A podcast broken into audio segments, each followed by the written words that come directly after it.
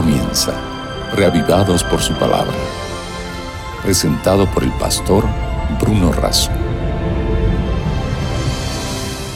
Porque no solo de pan vive el hombre, dijo Jesús, sino de toda palabra que sale de la boca de Dios. Por eso nos encontramos todos los días, para alimentarnos de la fuente inagotable de la palabra del Señor. Hoy nos detenemos en Isaías capítulo 8, pero antes pedimos la bendición de Dios.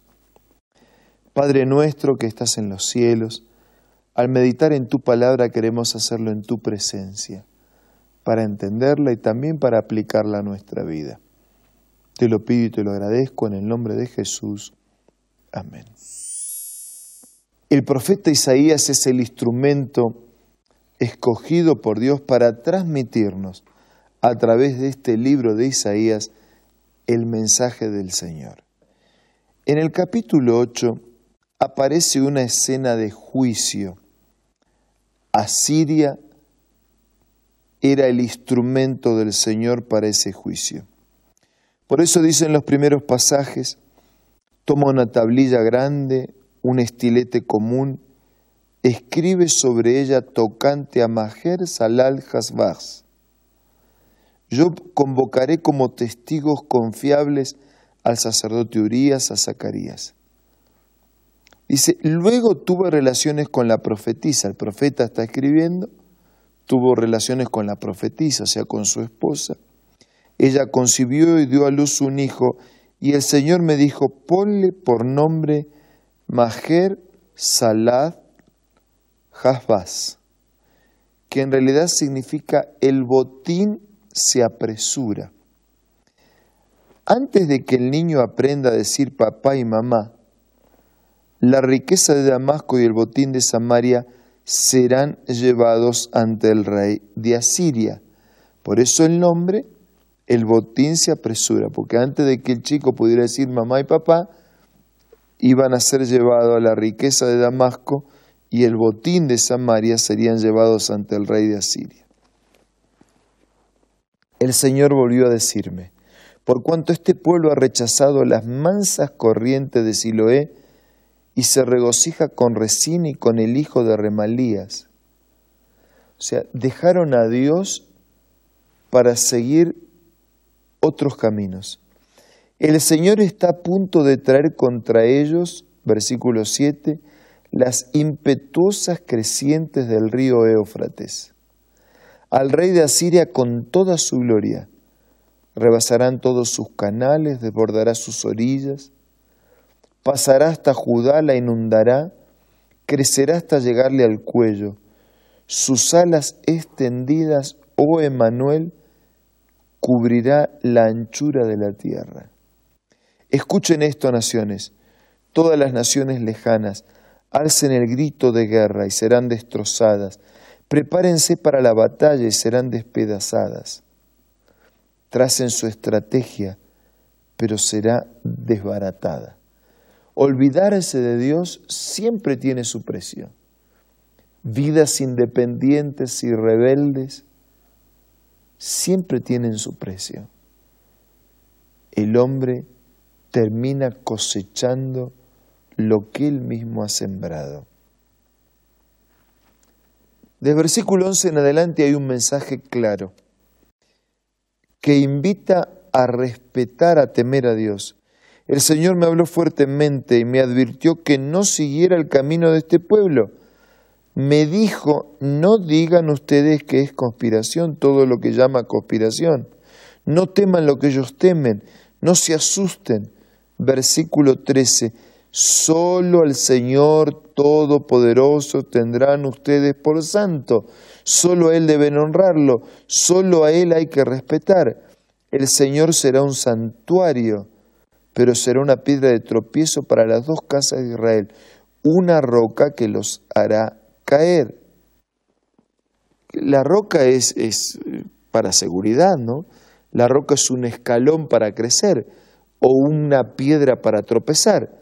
Para el que cree es un escalón para crecer. Para el que no cree es una piedra para tropezar. Por eso dice con claridad el mensaje, el Señor Todopoderoso eh, tendrán por santo, solo a Él hay que honrar, solo a Él respetar. El Señor es un santuario, no una piedra de tropiezo. En el versículo 15 dice que muchos tropezarán y caerán.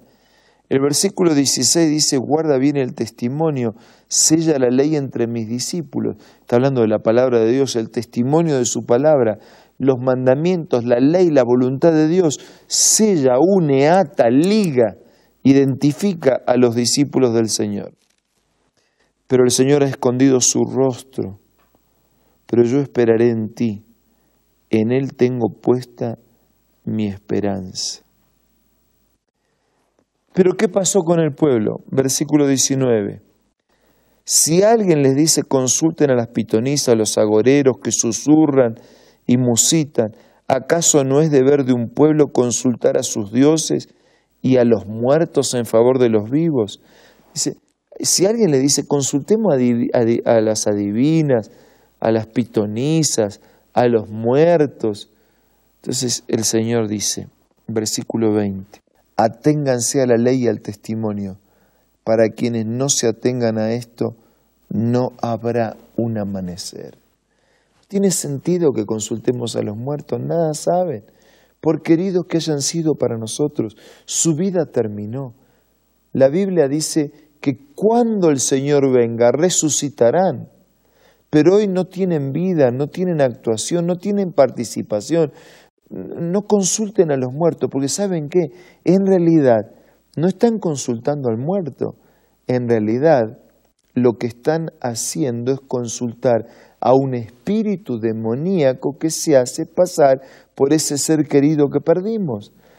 No vayan detrás de adivinos, no vayan detrás de agoreros, no vayan detrás de pitonizas.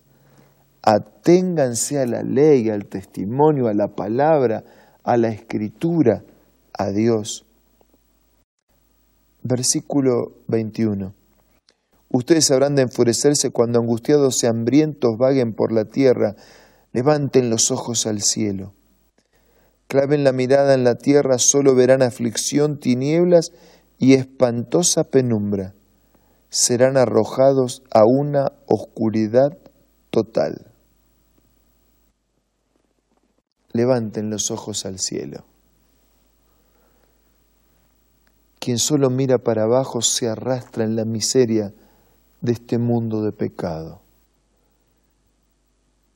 pero que puede levantar la vista hacia el cielo, se encuentra con el Dios que nos creó, con el Dios que nos mantiene con el Dios que prometió regresar para recuperar nuestra vida para siempre. Este capítulo quedó registrado como histórico, como un resumen de lo que acontece con aquellos que se olvidan y abandonan, se ponen rebeldes e indiferentes con las cosas de Dios, y los que pueden hacer de Dios su esperanza. No le tenga miedo a Dios, pero tenga respeto. Recuerde que Él lo ama y entonces ame usted también. Sepa que Él vivió y vive por nosotros. Entonces viva, vivamos para Él. No hay mucho misterio. Solo hace falta la elección voluntaria y la decisión valiente de nuestra parte. Por favor, coloque su vida de parte de Dios y maravillas acontecerán en su existencia. Ahora vamos a orar. Padre nuestro que estás en los cielos, te damos gracias por las promesas de tu palabra. No queremos buscar bendiciones donde solo encontraremos maldiciones. Queremos buscar bendición en tu persona, en tu palabra, en tu ley, en tu voluntad. Bendícenos a todos, cúbrenos con tu gracia y ayúdanos a vivir en tu presencia. Te pido y te agradezco todo en el nombre de Jesús. Amén. Muchas gracias por acompañarnos una vez más. Que la bendición de Dios sea plenamente en su vida.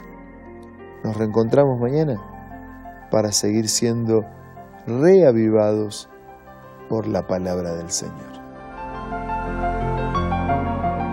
Esto fue Reavivados por su palabra presentado por el pastor Bruno Razo.